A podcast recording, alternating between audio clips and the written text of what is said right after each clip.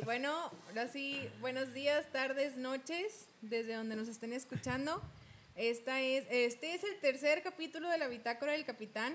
Otra vez les agradecemos las vistas que nos han dado en el primero y en el segundo. Llegamos a 157 reproducciones entre los dos. Está bien, ya estamos, estamos empezando para el segundo capítulo, estuvo bastante bien. Eh, de hecho, pues estamos ahí con, con, alguna controversia en los temas, de qué vamos a hablar ahora, de qué vamos a tocar el tema, de qué quieres hacer las cosas. Eh, me estoy alejando mucho del, micrófono, compadre, creo. Estoy bien, bueno. Eh, para la gente que nos escuche en Spotify, muchas gracias. La verdad nos, nos ayudan bastante, bastante, bastante con sus comentarios, bastante con sus visitas, todo. Y ahorita queríamos tocar un tema que hemos estado desarrollando así bajo pura experiencia.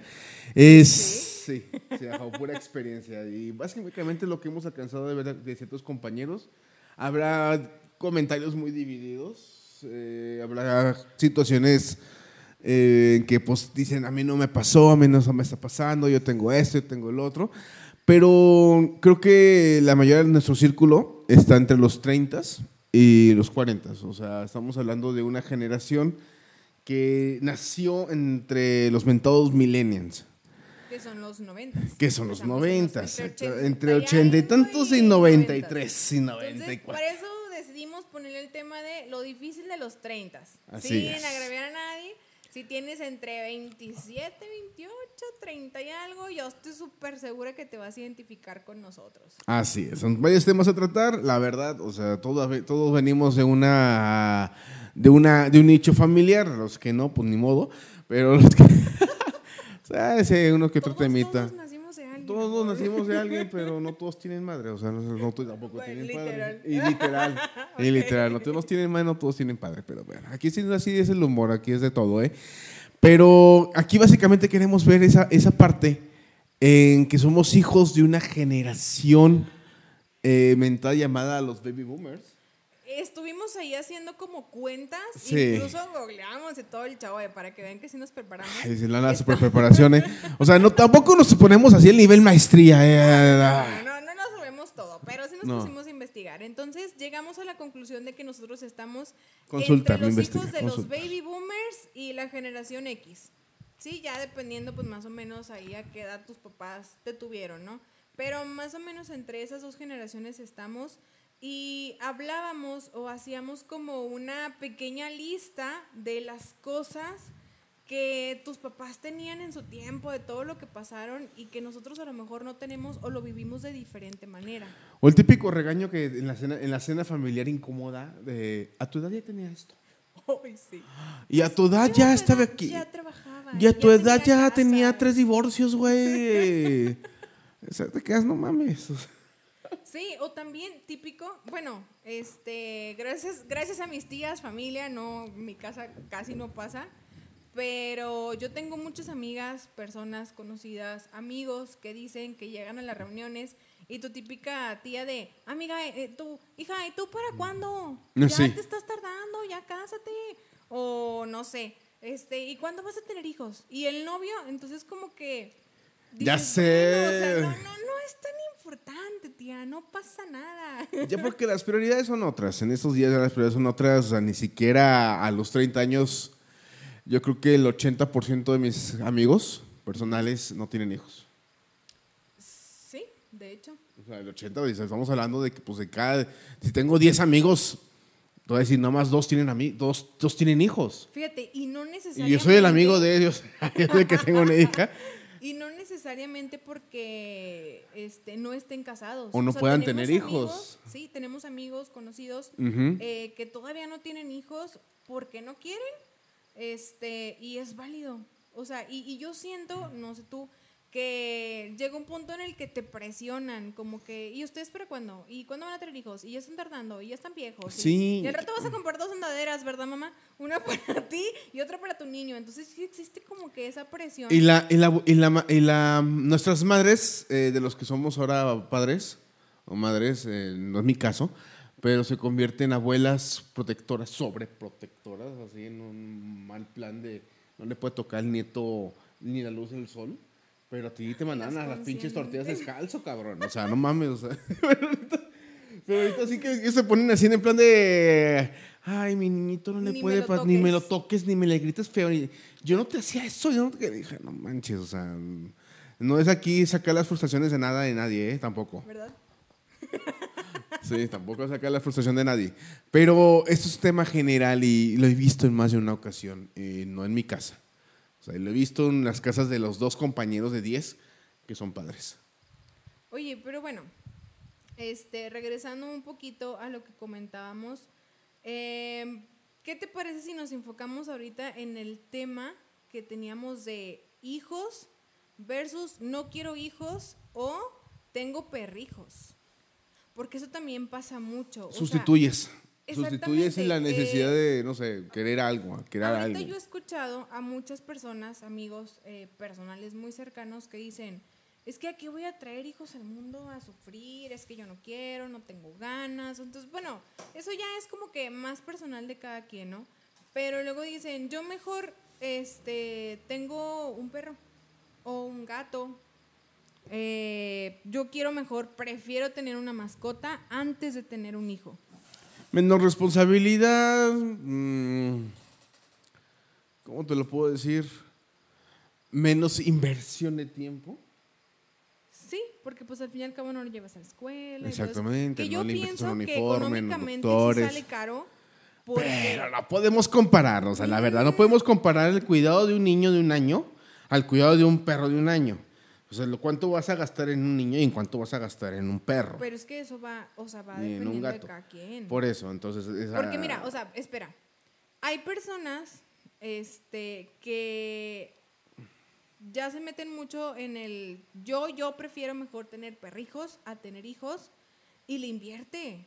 Y está bien, o sea, cada quien su vida y sus cosas, ¿no? Pero incluso le inviertes en el sentido de, la mejor comida, el mejor veterinario, este, incluso, no sé, a lo mejor si hace frío. Le pintan las Los mejores suéteres y todo lo que tú quieras, ¿no? Entonces, hay gente que le invierte y es válido es válido, pero ¿qué es lo que pasa desde el punto de vista de nuestros papás? ¿Qué te dicen? Ay, no, mijo, tú estás loca. ¿Cómo vas a tener un perro? Ay, no, ¿eso qué? Sí, sí, eso porque nos... Bueno, vamos a verlo. Eh, nuestros padres, el señor Alejandro y la señora Ileana, Vallejo, eh, ambos mis padres, a los 22, 23 años ya me tenían. Sí, mis papás también, no, mi mamá a los 20, sí también 22. También 22, 23 años, somos 91 los dos. Sí, el, nació de 65 mi papá, de 66 mi, madre, su mamá de 68, pues por ahí andan. O sea, ellos ya a esa edad, 21, 22, ya tenían casa, tenían carro, tenían dos hijos. Marifer y yo nos llevamos una diferencia, mi hermana y yo nos llevamos una diferencia de un año y medio, dos años. Un año y medio. Son un año y medio. Y nosotros ya, pues ya tenemos 30 años, eh, como pareja no tenemos ningún hijo. Pues yo, tengo, yo mi primera hija la tuve a los 28 años. Eh, ¿Cómo se llama? O sea, sí es una brecha, una brecha generacional un poquito más extensa, un poquito más ancha. Dicen, no todo lleva, no todo lleva un contexto de todo su tiempo. Está bien, perfecto, todo su tiempo. Eh, también depende mucho de, de ciertas cosas, ciertas ciertas cosas del entorno.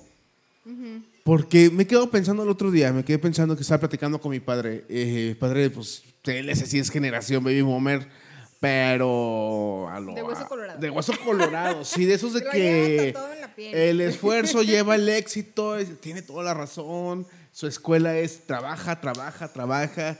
Yo modifiqué muchas cosas en mi jale de horarios y todo por la pandemia, él siguió sobre su camino, siguió sobre su, su propia experiencia, todo. Y yo le decía, a ver, ropa, cuando tú eras niño, dijo, cuando yo era niño me venía caminando desde Lerdo Durango, es, para el contexto, para los que nos escuchan de otros estados, es Torreón, Gómez, Lerdo, son tres ciudades juntas, Gómez y Lerdo son de... Ciudades, tres ciudades, eh, tres ciudades en dos estados. Y Torreón, Coahuila, pues venía siendo como si fuéramos una capital de las tres ciudades, ¿verdad? O sea, la que más industria tiene y todo. Pues aquí estaba todo, escuelas, aquí había todo. Entonces, él decía que caminaba diariamente de Lerdo a la Centenario. La Centenario es una escuela milenaria en México, en Torreón, ¿verdad? O sea, de los, de los de, pero bueno, estamos hablando de que de Torreón a Lerdo en carro es más de media hora. Ah, sí. O sea, en, carro, en carro, en carro. Entonces te vas en tu carrito con aire acondicionado y te vas quejando de pinche calor, pinche tránsito, pinche, pinche, pinche, vieja, pinche viejo no sabe manejar, viene a 30 en una avenida rápida o típicas cosas viales, eh, riesgos ordinarios de tránsito, como le decimos en los seguros. Pero él decía, no, yo me voy a caminar todos los días desde las 5 de la mañana, tenía que llegar a las 7 acá. Dije, ay, cabrón, este güey.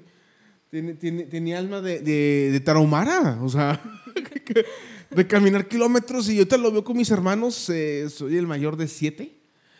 Y no les puede dar ni el sol, porque no les permite que les dé el sol. Sí, sí, son otros tiempos, otra generación. Somos más mexicanos, somos más ciudadanos del mundo a comparación de aquellos días. O sea, también hay que ver otros factores de que se incrementan y se exponen, eh, ¿cómo se dice? Bueno, se incrementan en, en igual medida en crimen, en, en, peligro, en, ¿cómo se llama? Trabajo, etcétera. Bueno, eso, esos aspectos ya un poquito más este, detallados van en el otro. Pero en este, en este que estamos hablando específicamente de los hijos, ya nos fuimos ahorita a nuestra generación de o no tengo hijos o tengo perrijos. Sí. Sí, va. Ahora, regresando a la generación, ya nuestros papás ya le empezaron a bajar a los hijos. Sí. O sea, ya tuvieron dos, tres, raro el que tiene cuatro. Ya, ya realmente ya es muy raro. Pero antes de ellos, que están nuestros abuelos, el que tenía cinco tenía pocos. Sí. O sea, realmente. Sí, era, y era así como, era como que. tarifa. O sea, mínimo debes tener cinco. Sí, o sea, mi madre, sí, eh, mi madre es de once. Fíjate. Eh, mi padre es de cuántos Creo que son? mi, abuelo paterno, si me lo recuerdo, era de ocho y de parte de mi abuelita también creo que. De mi ¿Y alcanzaba para todos la comida? Sí. Y o sea, todos, ¿cómo- todos. Abuela, si me están escuchando, ¿cómo le hacían? ¿Cómo le hacían? O sea, neta, ¿cómo le hacían para mantener a tanto chiquillo, darles de comer, vestirlos, mandarlos a la escuela? Y para todos alcanzaba, ¿eh? Para todos alcanzaba y ahorita no completas. Y o sea, tienes una niña y te la andas repartiendo así como que... Pero también las cosas también han crecido mucho de precio. Sí, fíjate, es es, otra, lo, es lo pues, que comentaba ahorita y nos decía muy acertadamente Gibran. Al peso le quitaron no sé cuántos miles de ceros. ¿Dos ceros? ¿Cuántos, amigos? Tres ceros. le quitaron. Sí, en el Este, efecto tequila. Entonces, bueno, ya no me voy a meter en esos temas, ¿no? Pero sí, realmente yo creo que sí es algo que, que repercute mucho, ¿no? La economía no es la misma de hace 30, 40 años a la que es ahora. Ahorita realmente no completas. No. O sea, yo sé, fíjate, yo estoy consciente de que como generación tenemos una vida tan rápida que es más fácil irte a comprar un café del Oxxo que te cuesta 20 pesos, no sé cuánto cuesta el café del Oxxo, a Promedio. hacértelo en tu casa con el agua que ya tienes en tu casa, con la leche que ya compraste y una cucharita de café. Realmente te salió en, si son cinco pesos son muchos, ¿sí? Pero es como, no, no, ya vámonos, vámonos, este, ya se me hizo tarde y tú muévete y la mochila y no sé qué. Entonces es más fácil llegar y comprar tu café. Entonces existe también como esos eh, fugas hormiga. También por eso no, yo siento que también va mucho por ahí que no completamos económicamente y que se nos es más fácil y más rápido comprar la comida que hacerla. Entonces, pienso, no sé, no... Escuché no- un artículo de lo que estás diciendo, eh, un pequeño artículo, y de donde decía mucho de, de la parte de que somos la generación que más trabaja Sí, y la que menos gana. sí, de hecho sí, Sí. Hace, hace tiempo yo también había leído ese artículo, que Y- somos la generación... Y deja tú que más trabaja, la que está más estudiada y la que menos gana. Espérame, amor. Antes de que sigas, eh, nos está pasando aquí nuestro señor productor Patricio Gibran. Doctor profesor Patricio. Eh, que le mandemos saludos a Dalila López, Mayra Fuentes, a Deya Vega. Estamos grabando el podcast. Muchas, muchas gracias por estar ahí con nosotros escuchándonos. Compartan por favor en su perfil para llegar a más gente, llegar a más personas y este, que esta comunidad crezca. Así es. Bueno, regresando a tu tema, eh, somos la generación más estudiada, estamos hablando de que actualmente ya hay muchas más personas que tienen una maestría, que tienen un doctorado. Mira, y también, hablando un paréntesis, abriendo un paréntesis eso, somos la generación, más bien cámbialo por la parte que somos la segunda generación de nuestros ancestros que tenemos carrera. Sí, sí, sí, o sea. Tenemos un título universitario, tenemos una preparación, algo que nos acredita como licenciados, ingenieros. Sí, tú estás hablando, o sea, como que nuestros papás Ándale, ya o sea, tienen carrera y luego seguimos nosotros. Sí, y hablando de algunos, porque estamos hablando de una, de, de una minoría muy pequeña, en la que somos hijos de una generación que apenas se graduó, etcétera, porque, pues vamos a decirlo, el Tec Laguna aquí en, la comarca lagunera es la, la super universidad de prestigio, que aquí, que ya que tiene sus años mozos, pero no tiene poquito más de 50 años.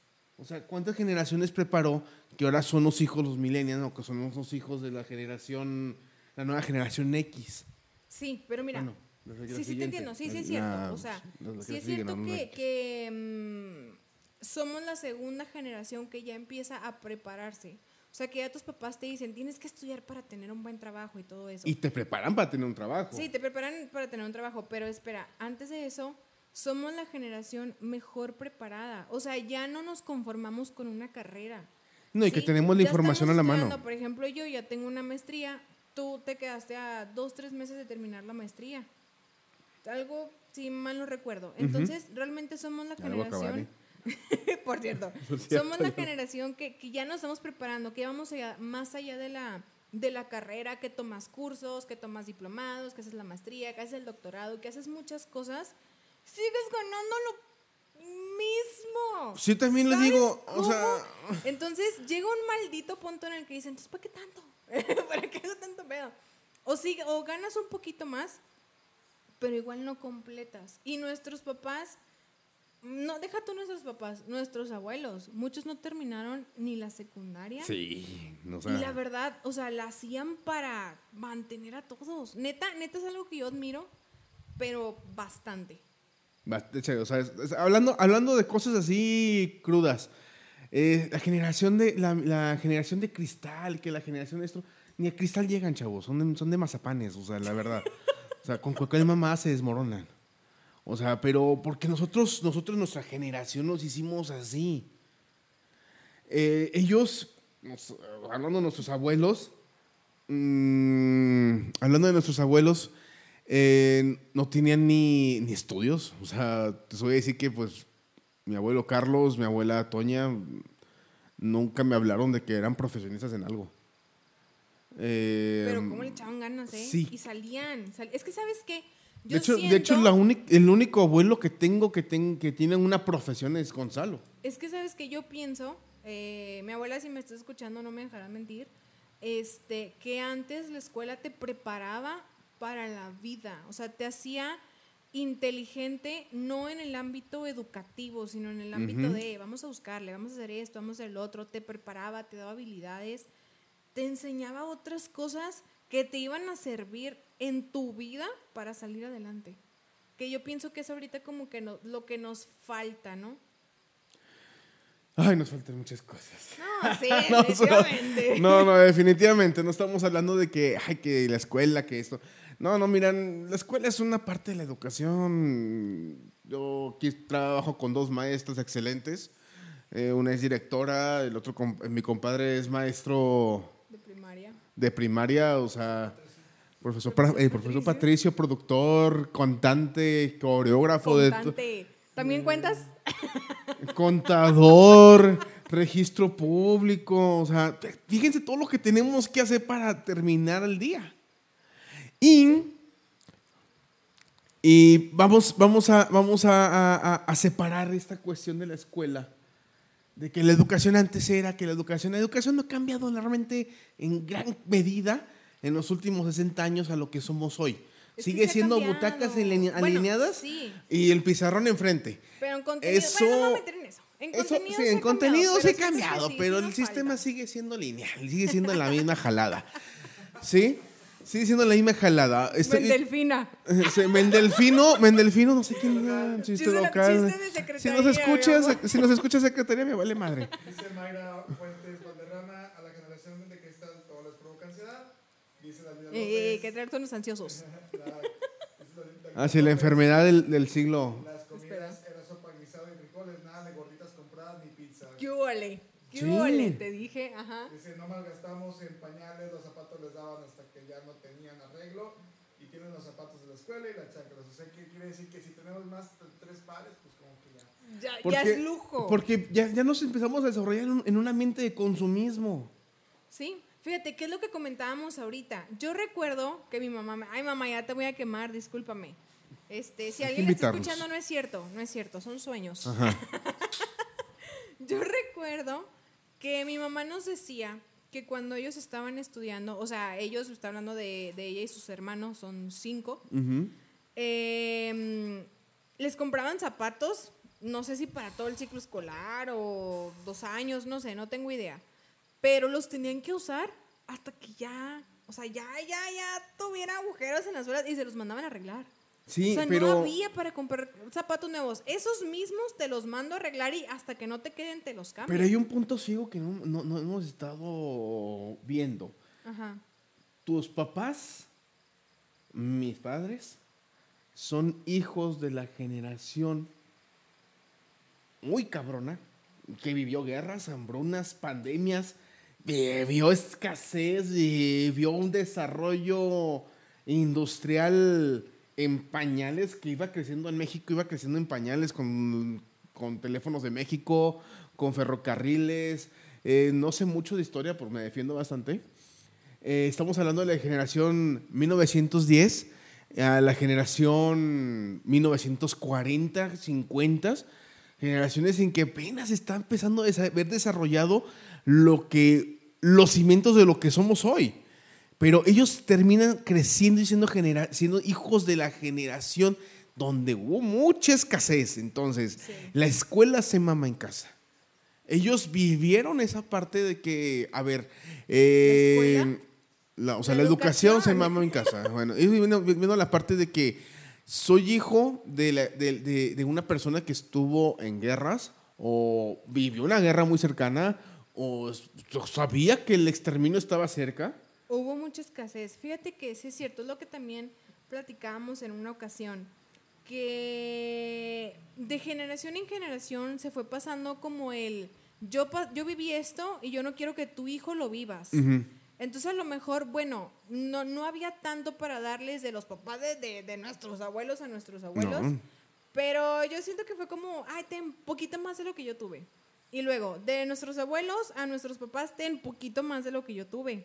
¿Sí?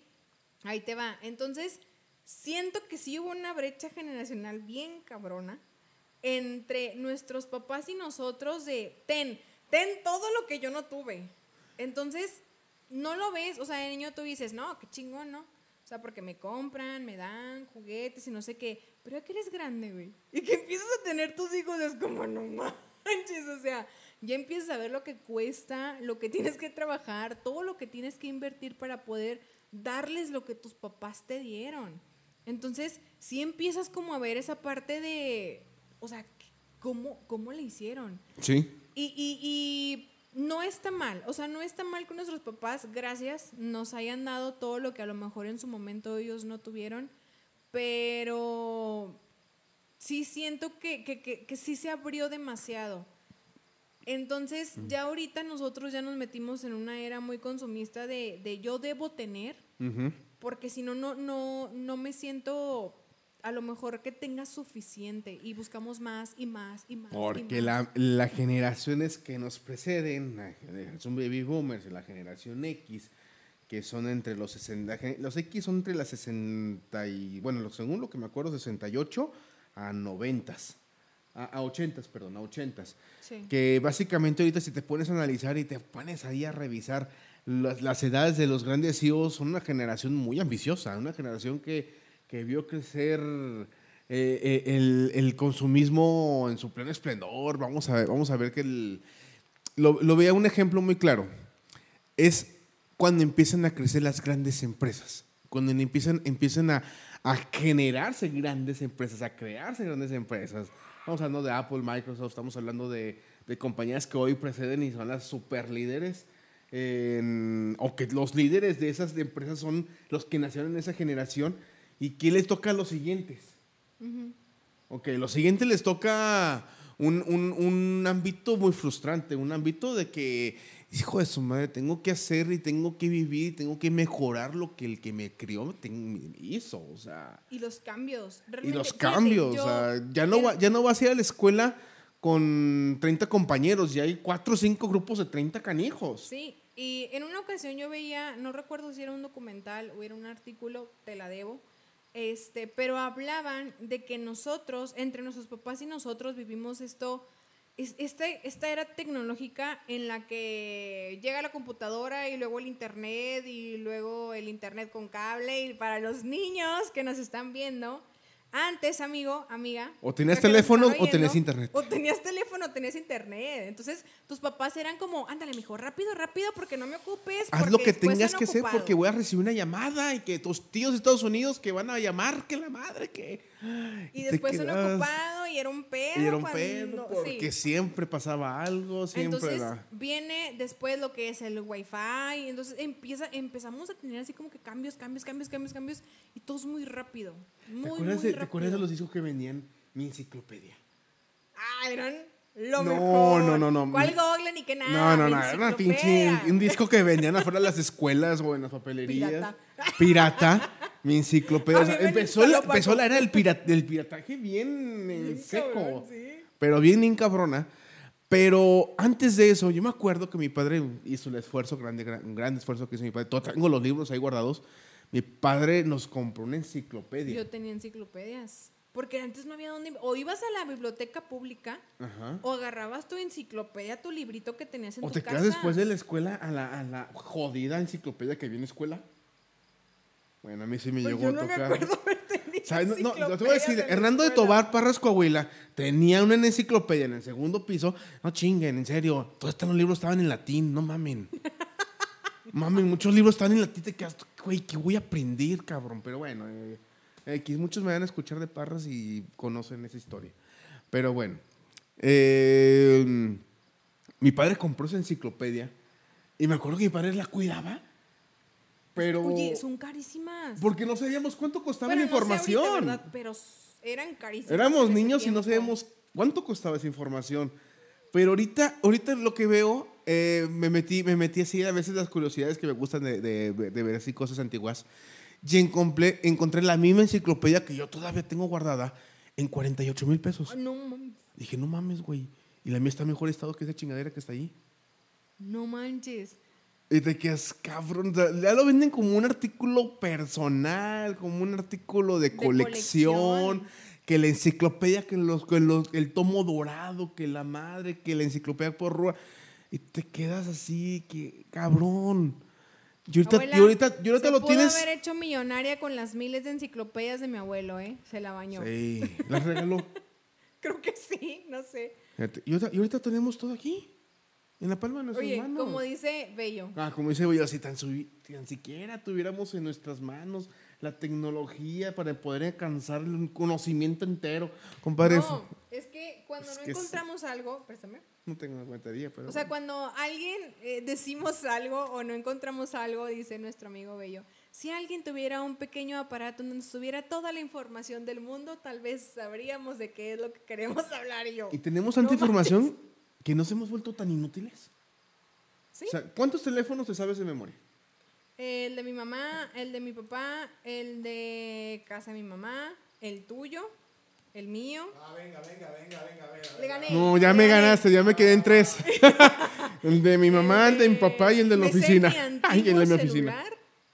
Y, el de mi celular. El de mi abuela. Ay, el de casa de mi tía Magali. Mm. Y ahorita hasta, hasta inútil te vuelves para buscar el, el, nombre de la persona que le vas a marcar.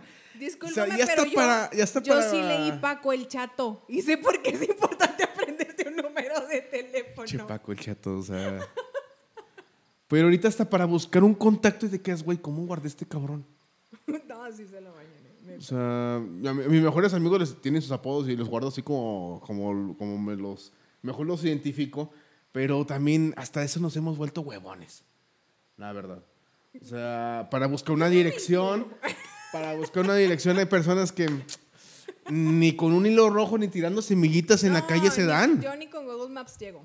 O sea, imagínate, imagínate Minerva en un contexto en los setentas.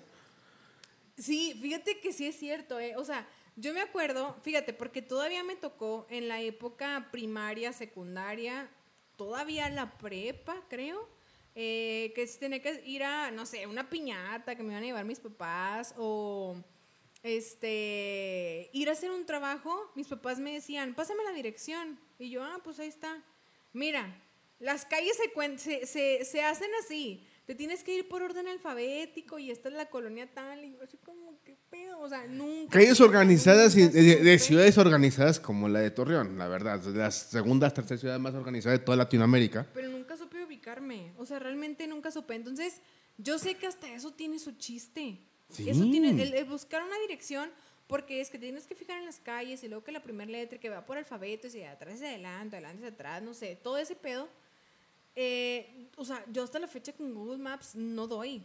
Entonces, mis papás sí, les dices algo y ellos no necesitan celular. O sea, no necesitan. Neta, mis respetos para todos aquellos que saben ubicarse sin Google Maps. Y con Google Maps también. Sí, porque también te quedas así como que, pues, bueno. También eh, ese, ese, era un tema de, de, de, de cercanía, también un tema de compromiso, que falta mucho compromiso. O sea, te estamos hablando de que ahorita mandar un mensaje es tan económico. Y hasta te cortan por mensaje, compadre. Ya, ya sí, o sea, ya ni siquiera. Te dejan de hablar. Te dejan de hablar, nomás te ponen ahí bloqueada, chinga su madre este güey, ya. Se acabó y la tierra se lo tragó. y te desaparece. Es muy fácil desaparecer de la vida de una persona. Sí. Nada más borrar el Facebook. Nada más borra el Facebook, ahí cortas y hay un botón.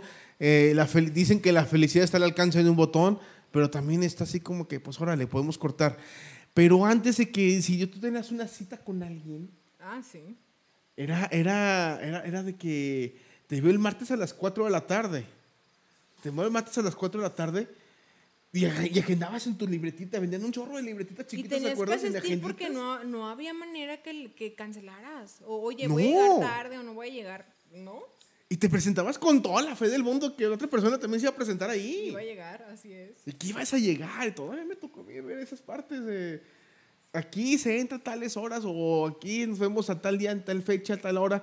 Y, ahorita es tan fácil plantar a alguien. De 10 minutos antes, ay, no voy a ir. Ay, sí, cagan, cagan, cagan, la verdad. O sea, yo que trabajo con mucha gente, soy, soy agente de seguros, muchos me conocen, muchos, muchos son mis clientes. Pero muchos me han dicho de que, oye, que no vamos a ver tal fecha, tal hora, tal día, que la madre, que lo que tú quieras. Perfecto. Les tienes que hablar dos días antes. Acuérdate que el martes, te, eh, te, voy a ver el martes a las cuatro. Y un día antes, mañana nos vamos a ver a las cuatro. Y el mismo pinche día, tres y media. No voy a poder ir. Sí. Oye, y fíjate, eso también es cierto. Ahorita ya deja tú la facilidad de cancelarle a alguien por el celular, el compromiso.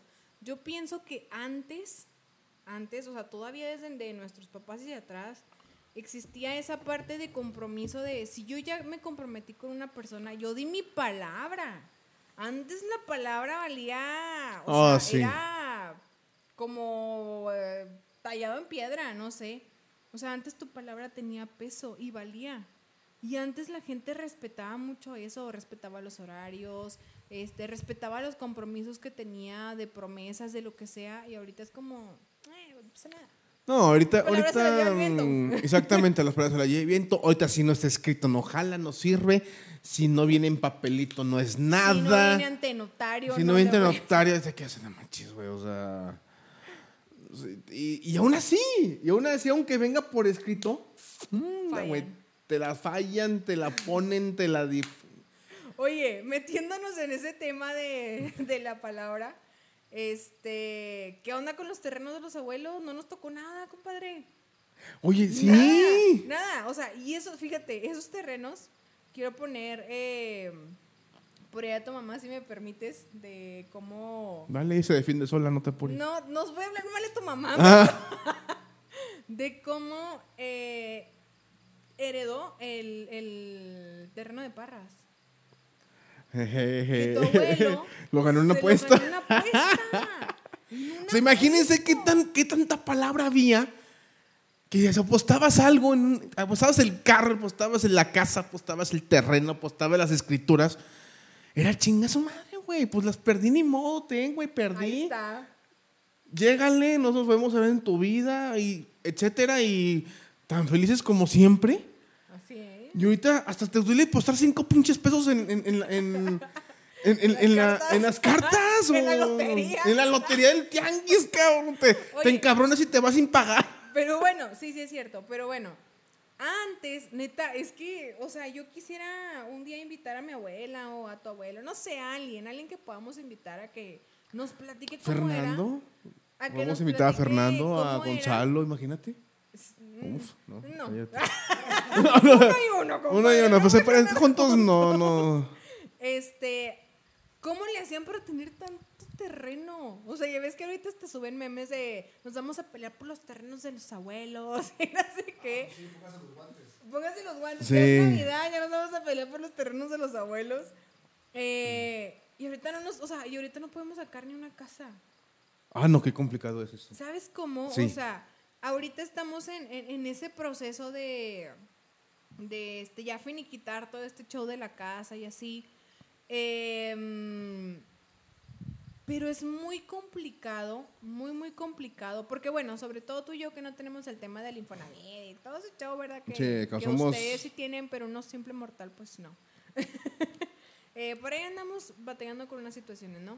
Pero antes era tan fácil adquirir un terreno, adquirir una casa. Simplemente la señora que nos vendió el terreno que nos platicó y me quedé impresionado. que el señor, el papá, les heredó a los hijos 42 terrenos. 48. 42, bueno, un chingo de terrenos. más de 40 terrenos. Nos quedamos a yo de, güey. Y los estaban rematando. literalmente, porque no les costó. Estaban vendiendo porque pues ellos, cada quien hizo su vida y quería hacer cosas. Y pues realmente no les iban a dar un uso, ¿no? Pero, o sea, volvemos a lo mismo, neta, ¿cómo le hacían? ¿Cómo le hacían? Y yo, bueno, mi mamá me dice, es que uno empieza sin nada, que no teníamos muebles, que nos acostábamos en el colchón en el piso, no teníamos... La mesa era de lámina de Coca-Cola. Así es, teníamos dos, tres sillitas, o sea, todo eso va cambiando, ¿no? El hecho de, tú dices ahorita, es que mi casa ya yo debo meterme con todo. Si no, no me meto. Realmente es nuestra idea. O sea, realmente no te estoy hablando de tú y, tú y yo así tal cual, sino la idea de, nuestra generación de mi casa, cuando yo me meta ya debe tener todo y no le puede faltar nada. O sea, y no pasa nada. No pasa nada si te toca acostarte en el piso una noche. Nada. Bueno, te crees sí, porque Pero, somos viejillos y la espalda. Sí, sí, ya la espalda, la espalda, sobre todo. Pero también, bueno, o sea, regresamos al tema anterior. O sea, qué tan difícil es tener lo que tenemos. Sí, realmente ahorita es muy difícil. Por ahí fue como mi tío me comentaba que, que no, que a él se le hace más fácil ahorita nuestra generación, mm, a lo mejor tenemos, ¿cómo te diré? Como más facilidades por el hecho de, ay, sí, cómpralo a crédito. A 20 mil meses sin intereses. Den tarjetas, tarjetas, tarjetas, tarjetas, tarjetas en todos lados. Pero no completas. No, no, no, no, no, no, completas, no completas, la verdad.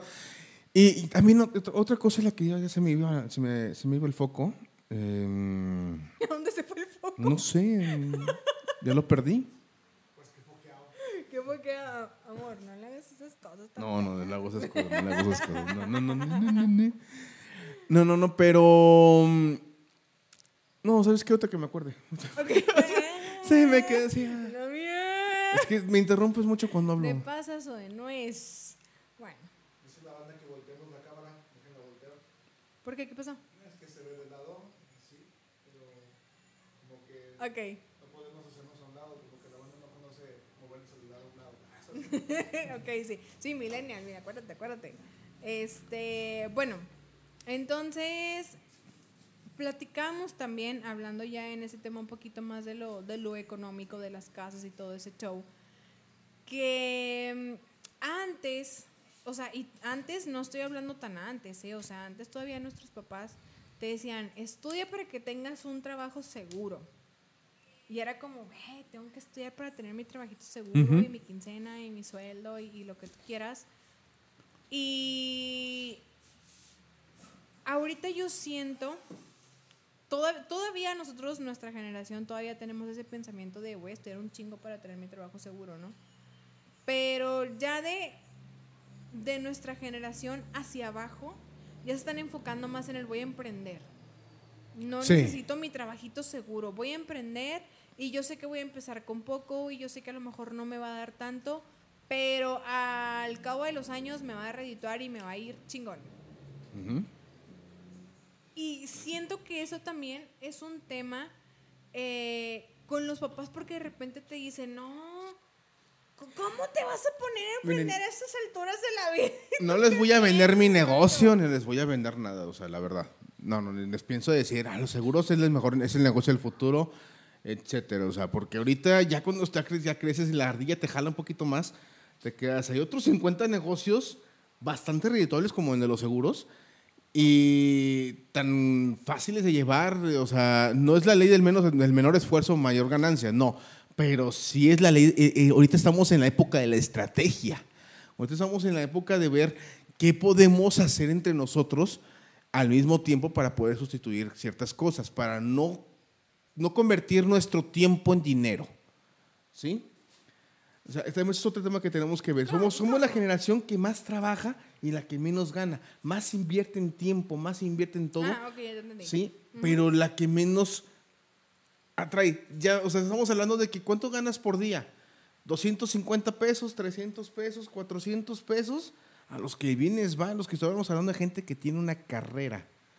Pero te vas así con, con don Antonio de las gordas, o doña Juanis, o, te vas así con el etcétera mm, tortillero, el taquero, y sí, güey, pues 250, pero la hora, cabrón. Sí, sí, el que vende jugos en la esquina, el que, o sea, gente que, que, que tú te simplemente los limpia parabrisas, compadre. Sí. O sea, ganan mucho más que nosotros. Y, y realmente sí es cierto. O sea, y te empiezas a fijar, claro, ojo, no estamos diciendo que no sea importante estudiar. Claro que es importante estudiar, porque hasta para vender algo debes ser tienes que aprenderlo, el ¿eh? experto en eso que vas a vender. Y debes conocerlo, y debes saber cómo se maneja, y debes conocer el mercado. O sea, debes tener conocimiento de lo que vas a hacer. No nada más te vas a aventar como el borras ahí, ah, van a saber qué sale. No, no, no. O sea, debe ser el mejor. Lo pero, que vayas a hacer. Pero, mira, muchas veces eh, eh, detrás de todas esas cosas, detrás de todo lo que estamos platicando está el miedo y la frustración. Y también lo que, lo que mencionamos en un inicio. Estamos en la, en la época de que la enfermedad principal no es el COVID, es la chingada ansiedad. Sí, y la frustración y la frustración. O sea, a mí me costó. Hacia abajo tenemos muy poca tolerancia a la frustración. A mí me costó mucho, mucho, mucho, mucho, mucho. Y estoy, estoy, estoy diciendo que me costó porque si no hubiera tenido el, el apoyo que mi padre me daba, eh, sí, mi padre me, me, apoyó mucho, me, puso, me, me, me, dio un espacio en su oficina. Eh, al principio no ganaba absolutamente nada. José, nada, nada, nada, nada, nada, nada y yo hacía otras cosas por aparte. Muchos me conocen como Ale Masajes. O sea... No, no, no. No es Ale Masajes, es sé lo que quieras. Soy la mami girl. Fui de todo. Ale Masajes, Ale Vende Lonches, Ale Fumigador, Ale Vende Seguro. Vende Seguros. Eh, muchos, muchos también me decían, y mucha familia me conoció también así vendiendo nueces en los cruceros. Vendiendo nueces. Y yo de que decía, oye, el, el, güey que viene y limpia el vidrios. Sea, yo conocí muchos canijos porque me, sentaba en un crucero Pavo Real y. ¿Cómo se llama? José Vasconcelos. Me paraba cuatro o cinco horas al día después de, ir a estudiar.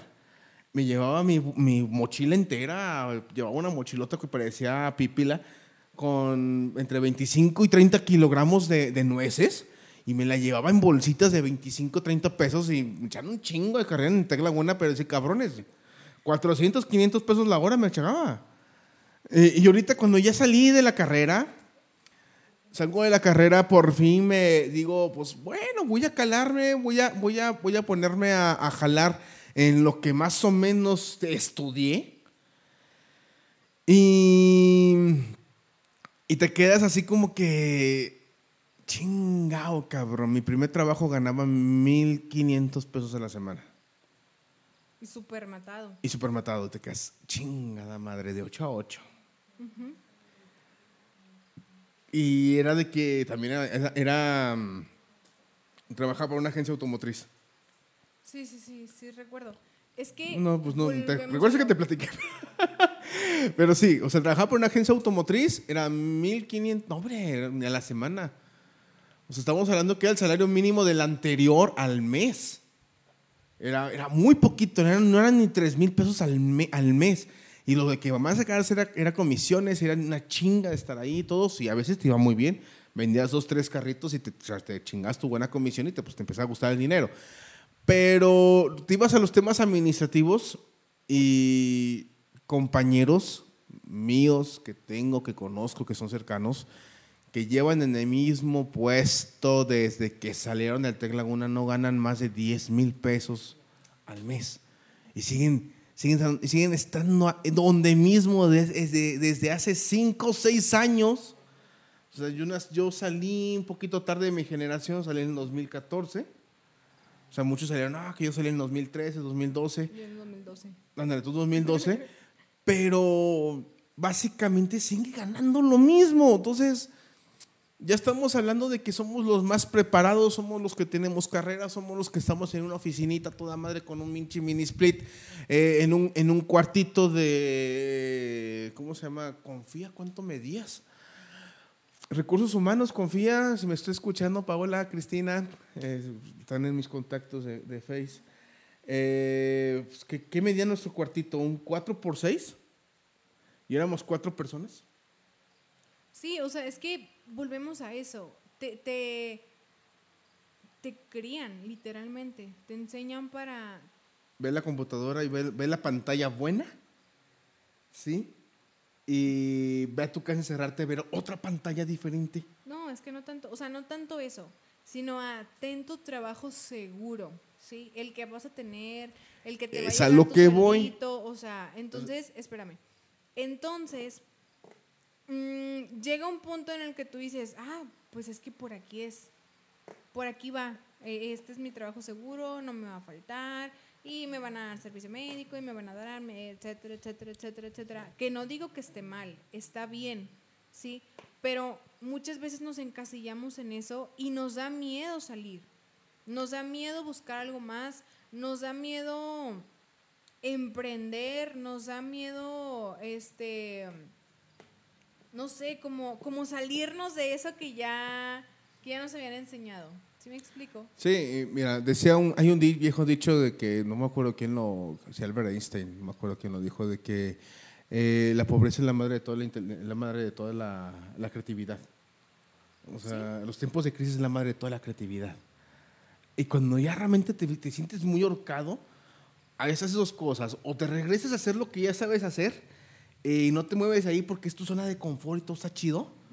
O te la juegas. Te partes la madre. Que fíjate que yo pienso que fue lo que nos pasó en la pandemia, ¿eh? Que mucha gente se quedó sin trabajo y fue como, güey, ¿ahora qué hago? ¿Y ahora qué hago? Vamos a emprender. Y los juguitos, de, los juguitos de la, de la Juárez con edificio del norte eran dos empleadas, a lo que son, yo sé. Y muchos, muchos compañeros que también se quedó sin trabajo, le empezaron a mover por otros lados y dicen, pues me, está yendo mejor. De cuando yo estaba encerrado en un cubículo, encerrado en una oficina, ocho horas con un mini split, eh, muy apenas teníamos contacto humano con alguien. Y empiezan a desarrollar otras, otro tipo de cosas y a, y a saltar esa pequeña brecha. ¿Qué pasa? Que ahorita estamos apenas viviendo lo que los baby boomers y generación X ya vivieron. Así es. Que apenas si la pandemia nos dio una probadita. Una probadita de que... Ya, eh, ya pasaron. sí, entonces, fíjate bien. Haciendo un resumen de lo que hemos platicado, lo difícil de los 30, adquirir una casa. Sí. No sé ustedes... Eh, Tienen más, de, más de dos hijos. Para los que tienen Infonavit, me caen mal. los odio a todos. No, no es cierto. Este pero fíjate, o sea, la gente que, que emprende, las personas que no, no tenemos algún beneficio para adquirir una casa, realmente es muy difícil, es muy complicado. Entonces, adquirir una casa. Eh, lo difícil de los 30, sí es cierto lo que comentaba Ale, tener más de dos hijos. Ya es muy valiente decir, no, ya voy a tener tres, cuatro. No porque no queramos hacernos responsables, no porque no queramos batallar. Simplemente yo siento que ahorita en el aspecto económico es muy complicado aventarte más de dos hijos. Así es, muy, bastante este, complicado. Lo difícil de los 30 es no estudiar yo pienso que ahorita ya es raro ver a una persona de nuestra generación que no estudia, porque yo me acuerdo mucho que mi mamá le decía a mi hermano, ahorita ya está para despachar gasolina, te piden la prepa. Y si es cierto, entonces no puedes, tienes que estudiar a huevito algo, ¿sí? Vayas a emprender o vayas a poner tu negocio, vayas a, trabajar en una oficina, tienes que estudiar. A sí, definitivamente, definitivamente. O sea, ya hay tanta información que, o sea, me, da, me da mucha risa que a veces caminas por las calles del centro. Bueno, yo soy, yo soy exageradamente observador y me puedo considerar que soy, tengo una obsesión con la observación. Sí. Eh, veo, veo, preparatoria en cuatro meses. ¡Ah, la chingada! Pues, ¿cómo le hacen? Pues yo, yo hice preparatoria, yo hice preparatoria de tres años. ¿Por qué me aventé dos? Hice una preparatoria de tres años, pero dice, preparatoria certificada preparatoria en cuatro meses, cabrón. Sí, entonces digo, es que ya a lo mejor es para esas personas que ya están un poquito más grandes y que dicen, no encuentro nada en ningún lado. No, no, no venía nada de requisito de edad, ¿eh? No, no, no, pero a lo que voy es que ya más grande como que ya no tienes el tiempo de meterte a una de dos, tres años y tienes que buscar algo rápido, ¿no? Entonces, bueno, lo difícil de los 30, la frustración.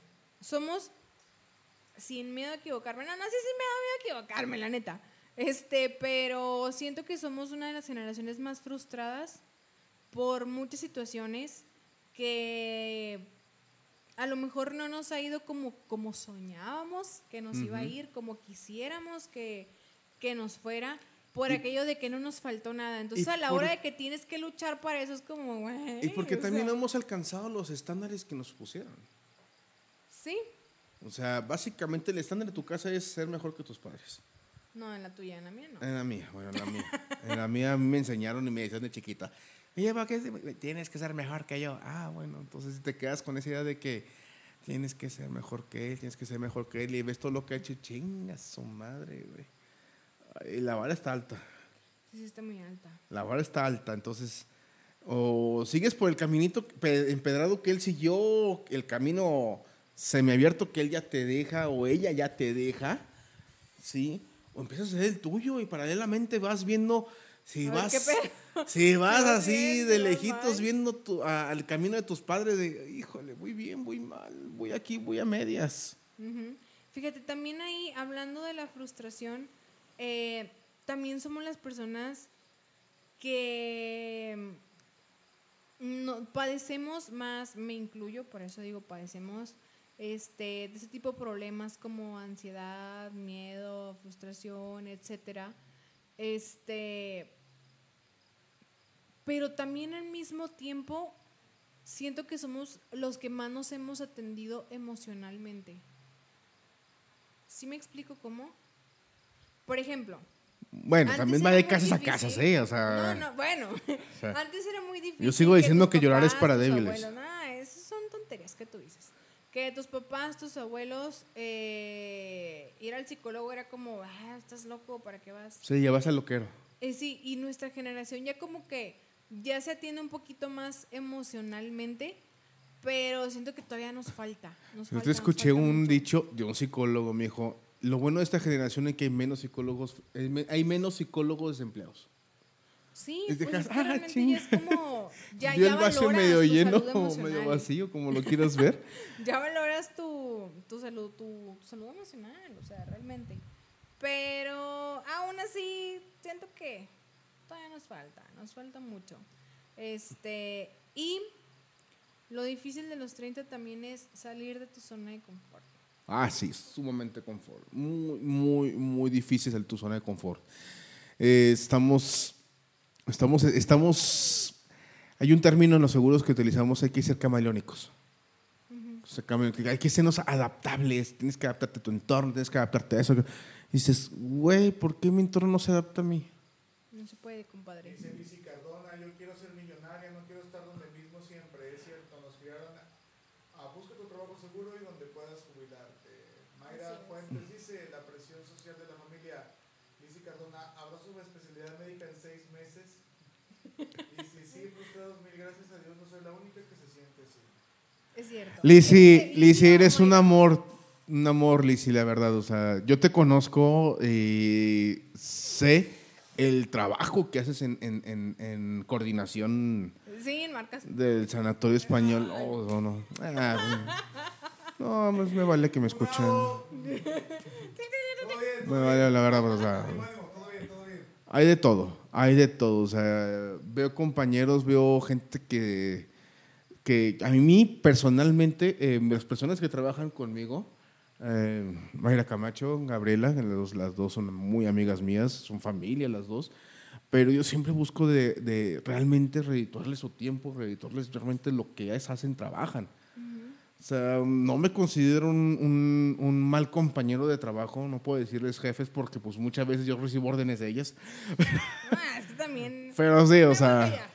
¿Eh? Mayra, tú me entiendes. Me voy a callar, me voy a callar, pero Mayra me entiende. Sí, o sea, pero pues muchas veces así es el, el, el estilo de, de, trabajo de una persona a otra, pero yo siempre, siempre busco de que eh, no, no te puede faltar nada, de tienes, que, tienes que ganar bien, tenemos que buscar la manera de que ganes más, tenemos que buscar esto, lo otro, y busco la manera de que, ay, te va esto, te voy a compartir, me voy a compartir acá, o sea, también dar manos llenas para que ellos también puedan trabajar bien. Pero ¿cuántos trabajos, eh, eh, sí, cuántos trabajos tóxicos, que hay un chingo de trabajos tóxicos, pero un chingo, un chingo de trabajos tóxicos es, vienes, te presentas aquí a las 7 de la mañana. Y sepa la madre que hora sales. Y tu contrato dice que sales a las 6, 7 de la tarde. Pero, no estás en las pinches 10 de la noche. Si no sales a las 10 no Con la, camiseta, puesta. Sí. Ay, disculpen si ofendemos a alguien, pero sí es cierto. Este, eh, señor productor, profesor Patricio, ¿quién comentaba que se sentía frustrado? Mayra o Lizzy, no escuché. Eh, decía frustrados mil, Lizzy Cardona. Lizzy Cardona, doctora Lizzy, en persona no te conozco, pero este, tus comentarios, lo que veo en tu face, lo que ahí medio compartimos de repente, eh, sí, sí, la verdad estamos frustrados y yo pienso que es algo que no todo el mundo acepta, ¿eh? Porque tú cómo vas a aceptar que estás frustrado, ¿no? O sea, ahorita tú demuestras Volvemos al tema emocional ante la sociedad que tú estás bien. Volvemos al tema emocional, o sea, apenas estamos apenas estamos educándonos emocionalmente y nos cuesta aceptar nuestros errores, también nos cuesta aceptar nuestros trastornos. Sí. mm, ya hay colita, les hablamos de cola que nos No, no, no, ¿Sí? yo acepto cuando estoy mal, compadre. Sí. Entonces, eh, si vemos ese tipo de cosas, eh, ese tipo de, de, de, temas, como lo comentabas ahorita, estamos apenas educándonos emocionalmente. Estamos en pañales en lo emocional. Pero, bueno, este, para allá vamos. Yo pienso que vamos, no puedo decir que vamos bien, porque también hay niños ahí medio mazapanes que dices, amigo, date cuenta. O sea, si también el, también el exceso de emociones cala, ¿eh? O sea... Niños, échenle ganas, no pasa nada. Miren, si se caen, si pasa algo, se vuelven a levantar. Yo siento que sí nos falta como meterles tantita presión para no, es que, es que no, no me quiero meter en esos temas, pero sí, sí nos falta como meterles poquito para hacerlos más resistentes. ¿Sí? O sea, más Sí, bulean a sus hijos, se vale, se vale bulear a sus hijos. Bulearlos, o sea, hay que hacerlos tolerantes a la frustración porque... A todo, no nomás a la frustración, o sea, a todo. Eh, hay, hay, que ser, um, ay, bueno, ni modo. Este, hay que ser realistas. Por eso no lo quiero decir. hay que ser realistas Nuestros hijos no son especiales, muchachas y muchachos, ¿sí? Tu hijo es especial para ti, pero no es especial para el mundo entero. Entonces, también se vale por ahí darles tantita frustración, se vale este, decirles no, no, no se van a morir, no les va a pasar nada. Pero sin embargo, si tú de niños no les das eh, esas herramientas de este, no te dejo que te frustres, no te dejo eh, escuchar de mí un no, no te dejo eh, pensar que, que tú eres lo máximo, el día que salgan al mundo, ahí sí se van a traumar. Sí, porque afuera te vas a topar con un cabrón que viene de mamón, eh, pues, ya se topó conmigo, pero te vas a topar con alguien, te vas a topar con alguien. Aquí sigo, yo no sé. no sé por qué chingas sigue aquí de verdad, la neta. pero te vas a topar con alguien que siempre, siempre dice padre, siempre ver un cabrón más cabrón que tú y un pendejo más pendejo que tú. Sí, también. Esa es la palabra que quería decir. ¿Cuál? ¿Responsabilidad o resiliencia? Las dos. Resiliencia, más que nada, porque sí. O sea, no, no, los, no, o sea, los hijos no les puede dar nada, no les puede dar ni el sol, no les puede dar esto, no les puede el otro. Pero pues también así que eh, hay, hay, madres muy extremistas. Fíjate, ahorita hablando de la resiliencia, este, para las personas que, que no hayan escuchado este concepto, la resiliencia es la capacidad que tienen las personas para salir adelante a pesar de ¿Por qué me haces tu ojito bailarín? No, estoy haciendo nada, sigue, sigue. A pesar de la adversidad, ¿sí? Yo una vez vi por ahí en un video de YouTube, este, era una esponja de un elefante y le ponían tierra y le ponían agua y le ponían piedras y la esponja seguía igual. Entonces la esponja era como que en teoría nosotros como humanos, que a pesar de lo que pueda venir, lo que pueda aplastarte, lo que pueda pasar sobre ti, tú sigues siendo esa misma persona y tu esencia es la misma. Entonces, sí es cierto que nos falta resiliencia porque no les ayudamos a los niños a que ellos salgan solos adelante por sí mismos. Se caen y ahí vas corriendo, hijo, no te pasó nada, ¿no? ¿Y, el llora, ¿Y el niño llora por más el escándalo que tú haces? Sí. Que el chingazo que se metió. Sí, entonces, fíjate, como hace rato vimos a una señora que se le cayó el niño y le dijo, Andrea, mi hijo, párese y, Chinga, y no pasa nada. Y dije, mi respeto es para la señora. Eso es crear resiliencia. Sí, mi mocoso sale con todo, así que sonriendo con medio diente. Ay, sí, mamá. Pero está bien, no pasó nada. Sigue vivo, sigue respirando. Pero tampoco se le golpeado, o sea, está bien, no pasa nada. Entonces, bueno, fíjate que también yo siento que ahí puede entrar lo difícil de los 30, ¿eh? Trata de educar a un hijo en nuestra generación en los 30. ¿Cómo le haces? Porque no quieres a lo mejor vivir el, los chingazos que te daba tu mamá o que te gritaban o no sé. Ah, sí, mira. Pero mm. tampoco quieres como, ay, no te voy a decir nada. Entonces siento que ahorita llegamos en una etapa difícil en el que como que estás buscando cuál es la mejor crianza o educación para tus hijos a los 30. ¿Quién me decía? Ah, una amiga, es que yo no les pego a mis hijos. Y los hijos bien educados, ¿eh? Mis respetos. Los tres, los Hay que invitarla para que nos pase unos tips. Sí, los tres, o sea, los tres, la mayor, eh, el, que sigue y la más chiquita, buenos días, ¿cómo estás? Eh, ¿Qué onda? Llegan y te dan puñito, puñito, y pues, dale puñito. Y súper educados los tres canijos y te quedas, canija, ¿cómo le lograste? O sea, ni un, ni un madrazo, ni un madrazo le soltado a ninguno de los tres. Y te quedas así, cabrón, me sobraron chingazos es que también tú. Bueno, no hablemos de mí. no hablemos de mí. que hable de todas las cosas que hizo Ale. No hablemos, no, no hablemos de mí, pero, pero sí a la mayoría de las, a la mayoría de los millennials. A la mayoría, y, y, que, y, que, y reto que me diga, yo no, güey, a mí nunca me pegaron. La mayoría nos metieron unos chingazos, uno que otro. Sí, no de todos los días, pero sí correctivos bastantitos, ¿eh? Cinturonazo no me salvé. Bueno, no me acuerdo de cinturonazo, pero de nalgadas y una cachetada. Sin de jodido nos tronaron el pinche cinturón. Se lo quitaban, lo doblaban y lo tronaban bien sabroso. Mi amor. Pero. ¿Por qué no llamaste al DIF? Para empezar, ni siquiera sabía el teléfono del DIF. Entonces, eh, pero la generación esa que no, la generación esa que nos crió, que, que, nos apenas y duran sin algunos nos tronaba el cinto, o nos metió un que otro chingazo, el chanclazo de francotirador de tu mamá, de tu, etcétera o le jodió la pinche mirada y los dientes de que te veo en la casa, puñetas, y a ver cómo nos toca. Enfrente de una conversación de adultos que no se podía meter ni por error un mocoso. Y eso eran tus papás. Ahora imagínate tus los abuelos. Papás de nuestros padres. Otro pedo, otro pedo. Es que imagínate si, ahorita, si, nos, si, nuestros, nosotros en los noventas, empezando los 2000, te metías a una conversación ajena y decías una pendejada, una imprudencia o algo, y nomás te voltean y te chinaban el, el diente de, te van a casa, puñetas, te voy ya, cuando lleguemos a ver cómo nos va. y le voy a ser tu padre, cabrón. Y ya te esperabas el doble chingazo, el de tu mamá y el de tu papá. Pero imagínate la generación anterior. De los abuelos. De los abuelos, los hijos de la austeridad, los hijos de, de, los hijos de, la guerra. Que, o sea, ni siquiera te metías y. Yo comentar algo y polas, güey. Ni siquiera te dejaban ni tenías. Ni siquiera te volteaban a ver. Te volteaban a ver. El chingazo era así de, de ladito y certero en el hocico. ya sé. Este. Y más te extrañaba, sea que no le metían un chingazo uno de. ¿Por qué a ese niño no le pegan, papá? Sí. Ya todos traumados, ¿no?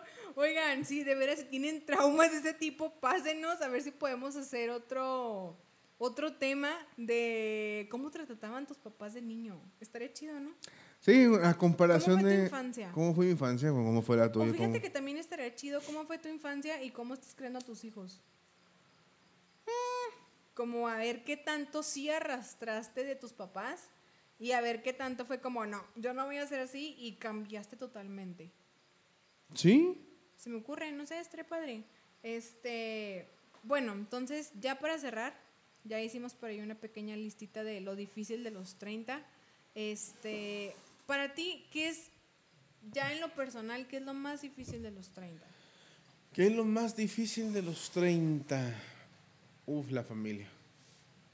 Eh, en el aspecto de familia, nosotros como núcleo familiar o como ya tu familia de tus tanto Tanto como núcleos de la familia, como tú y yo, mm, padre, madre, etcétera. Tanto como hijos o sea, tanto vivir como, como del lado de los dos aspectos, así de que... padre hijo la vez. Sí, eres padre hijo la vez. O sea, eh, no, tú no tienes esas expectativas de que también lo estoy haciendo como hijo y que también lo voy a hacer como padre, güey. Y te quedas, pinche madre, güey. A lo mejor esa es mi ansiedad. A lo mejor ese, es mi lado de la ansiedad. No tanto el pinche terreno como quiero se va a dar, o la casa como quiera, algún día le voy a comprar o a lo mejor la maestría, los, los, últimos meses que me faltan, a lo mejor un día van a pasar y los voy a acabar, madre, los voy a acabar. Pero esa parte, de, esa parte generacional, esa brecha generacional, ¿qué también lo voy haciendo como hijo y qué también lo voy haciendo como papá? Eso creo que para mí es lo más complicado de los 30. Como otro, otro punto de vista. los que son padres, eh, mi grupito de 10 amigos, que dos son padres, pues, a lo que podemos decir, eh, a lo mejor no lo hablan, no lo platican porque no saben ni siquiera cómo expresarlo, pero es mucho de nuestros miedos, que también lo, que también lo voy haciendo. Fíjate que yo pienso, este, para mí lo difícil de los 30, yo creo que a nadie se lo he dicho, ¿eh? A nadie se lo he que ni tú lo sabes. No, no sé si te lo he dicho a ti. Pero siento que es como... ay, ¿cómo te lo digo? Sí, es que son fuertes declaraciones, amiga. ¿Qué puedes este, Hay una presión social y yo creo que tú me vas a entender, y cuando llegas a, a esta edad en la que ya incluso cuando te casas es la presión de ¿y cuándo vas a tener hijos? Y tú como, eh, pues no sé, o sea, no, no tengo un calendario, varita mágica, no veo el futuro para saber cuándo voy a tener hijos.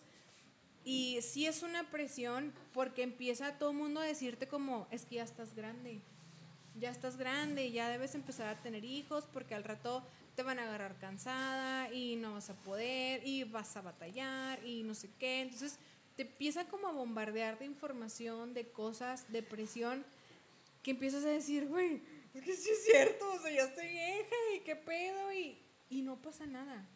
O sea, no pasa nada. Entonces Em, yo siento que para mí eso es lo más difícil, cuando empiezan como a decirte, ¿y para cuándo vas a tener hijos? ¿Y para cuándo vas a tener? Y embarazate, y embarazate, y embarazate. Como si dependiera de mí, ¿sabes cómo?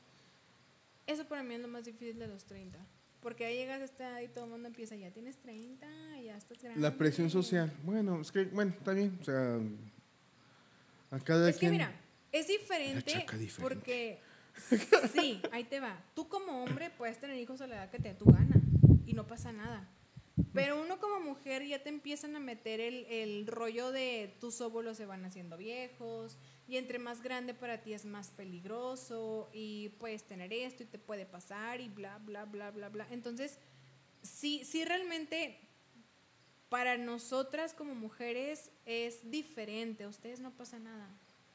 ¿Sí? O sea, no, no, no, no cambia nada el hecho que tú tengas un hijo a los 20 o que lo tengas a los 50. Nada más si te van a agarrar viejito y cansado. Pero en otro aspecto no. No sé, Jenny, si, si concuerdes conmigo. Bueno, pues, o sea...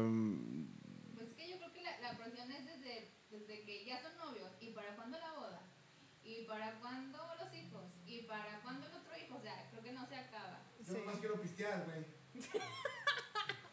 yo nomás quiero pistear y ser feliz. Entonces... No pistear porque no vamos dando malo la verdad. Sí, poquillo, pero pues gracias a Dios. Ahorita no. Entonces, bueno, eso para mí es lo difícil de los 30. Este, por ahí si nos quieren dejar sus comentarios, eh, ahí en el Facebook, en Instagram, también nos lo pueden mandar. Eh, para ti, ¿qué es lo más difícil de los 30? O igual y si ya pasas de los 30, ¿qué fue lo más difícil en tu tiempo, no? ¿Qué fue lo que más te pegó? o que te em, sigue pegando. O que no has podido superar de los 30. Sí, también puede ser. O eres chavo Sí, porque pues, también es otro tema para otro podcast. Eh, los 50 que se sienten de 30. que dicen que los 40 son los nuevos 30. Que los 40 son los nuevos 30. Bueno, pues entonces los 30 son los nuevos 20. Boom, no me presionen. Todo bien. Entonces, les agradeceríamos mucho si nos están escuchando por ahí en Spotify, que nos puedan compartir para llegar a más personas. También para que Spotify ya nos tome en cuenta. Uh. Uh, ya. De hecho, estamos festejando que ya están en la lista, ya están enlistados en, en, Spotify. Uh. A toda la banda que está escuchando y viendo este podcast, este, mis compadres son personas muy trabajadoras y tienen un proyecto muy padre que es Bitácora del Capitán. Este, no solamente que terminen en vivo, puesto que es un en vivo donde ustedes están viendo cómo se trabaja y se hace un podcast y por supuesto ellos van a ir mejorando, yo me voy a encargar de que todo de ellos siempre haya cosas buenas. Solamente les pido su apoyo, entren a la página de Bitácora del Capitán, inviten a su gente a darle like a la página, comuníquense con ellos y sobre todo ayúdenos para que crezcan mucho, mucho, mucho, mucho, mucho, mucho y les vaya muy bien porque es un proyecto muy padre y sobre todo que es un proyecto que tiene muchas ganas y mucho corazón. A toda la banda. Ahí les encargamos mucho eso, al final de todo pues la idea es hacer comunidad. Y por supuesto ahí dejen los grupos, dejen en el grupo, dejen en los comentarios este, para que vayamos, esto se va a compartir en Facebook, Instagram, YouTube, Spotify, vamos a estar en todos lados, van a estar en todos lados. Ya vamos a abrir este canal de YouTube. el canal de YouTube también. Por ahí tenemos gente que nos dice, es que yo te quiero ver, es que yo los quiero ver, por eso hicimos el en vivo. Em, ya Ibran por ahí nos va, nos va a decir cómo hay que hacer el canal de YouTube, también para que nos sigan en YouTube, que nos puedan este, promocionar, también ahorita lo difícil de los 30 tenemos gente que no tiene Spotify, que no, pues, la verdad, tú no tienes Spotify. Sí, sí tengo, ya, lo tuve que abrir. Ah, bueno, lo descargaste, pero no tenías, entonces... Todavía hay gente ahorita ya a nuestra edad o ya que pasan de los 30 a los 40 que no tienen Spotify pero tienen YouTube. Entonces les vamos a ofrecer también para aquellas personas a las que no estamos llegando por YouTube el canal y también que nos puedan ver cómo estamos trabajando. Así es. ¿Sí? Así es. Este, tenemos pendiente ahí la lectura de cartas con Lore. Ya esta semana vamos a, a subir el ganador. Este, vamos a hacer por ahí un en vivo para que vean eh, quién es la persona que ganó, por qué ganó, todo ese show, la logística. Y les vamos a hacer una sección permanente de lo paranormal del amor porque les gustó mucho. Ah, no, pero ya va a subir de nivel eso, ¿eh? O sea, eso es proyecto personal. Sí, ya, eso es sorpresa, sorpresa, va a estar chido. Aquí el productor, el, el productor, eh, ¿cómo se llama? Más temerario que hemos tenido. es el único que hemos tenido. Es el único que hemos tenido todavía, pero Oigan, ah, estuvo muy interesante, estuvo muy después de que terminamos el podcast, estuvimos haciendo aquí unas cosas chidas en casa de Jenny y no, no, no, o sea... Embrujamos gatos, güey. Embrujamos gatos, un señor se nos apareció y todo. No, no, estuvo chido.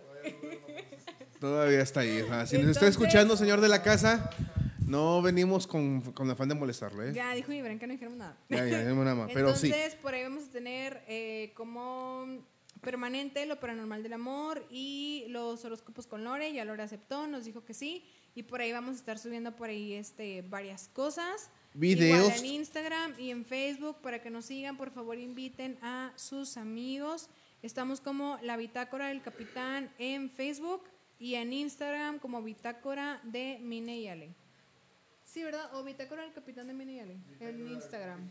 Bitácora, de Mine y Ale. Bitácora de Mine y Ale, sí, sí era correcto. Este. Y bueno, les agradecemos a las personas que todavía siguen aquí con nosotros. Muchas gracias por vernos. Gracias por escucharnos. A los que están ahí en, en Spotify, que no alcanzaron a vernos nuestro en vivo. Gracias por llegar hasta aquí. Y los vemos en el siguiente tema. Así es, en el siguiente tema, pues ya estaremos hablando cosas un poquito más detalladas. Te juro que nos vamos a preparar un poquito más esta vez. No, estamos preparados. Pero bueno, es que depende de hoy, me dio miedo. Se abrió la puerta. Depende de lo que. Depende de lo que vayamos a hablar. Este. También nos gustaría saber qué, qué, qué quieren escuchar. Si nos pueden poner ahí en los comentarios para también nosotros ponernos a investigar sobre lo que quieren escuchar. Eh, a lo mejor buscar una persona, poder invitar otra vez a alguien. Eh, que nos pueda apoyar con eso. Sí, definitivamente me gustó mucho el tema, el tema que actualmente estamos tocando, eh, pero esta idea que, que invitáramos una experiencia, la experiencia, las personas, el Dantes, a una persona de la generación Baby Boomer, una persona de la generación... De... Uy, ¿qué hacer una mesa de debates? Mm, estaría, bien, una mesa de debates. Sí, a ver, ¿quién se apunta? Generación X, que son, amigo, ¿nos puedes decir, porfa, los... Las generaciones... Las eh, generaciones alguien de la generación X, alguien de, los, baby boomers. no, los, los hijos de. Bueno. La generación, la, la, la, baby boomer, la X, la Y y la Z. Ok, la baby boomers, ¿de qué año a qué año es? La boomer es del 40 y el 60. Entre 40 y el 60. Alguien que se quiera notar que haya nacido en esa época. Entre los 40 y 60. La generación X, entre los 60, los 80, 60 y 80. La millennial del 80 al 90. El 90. Bueno, 93, 92, ahí, ahí hay ciertos detalles. La generación Z son los entre el 90 y el 2000 en adelante, ya son, según así marca la... Invitamos a una generación mazapán. Del 2000 en adelante son los... Los, los nuevos, ¿Generación Z? Los mazapanes. Los mazapanes. Los mazapanes. Entonces, este, una persona de cada, de cada generación, estaría chido, hacemos una mesa de debate, por aquí lo grabamos y lo subimos. ¿Cómo ven? ¿Va? De acuerdo. Entonces, les agradecemos mucho. Otra vez, nuevamente, gracias por quedarse, gracias por escucharnos y por favor compartan, compartan, compartan lo más que puedan y nos vemos en el próximo podcast. Así es, muchas gracias y hasta luego. Que tengas bonita noche. Bueno, no salí con nada. Excelente.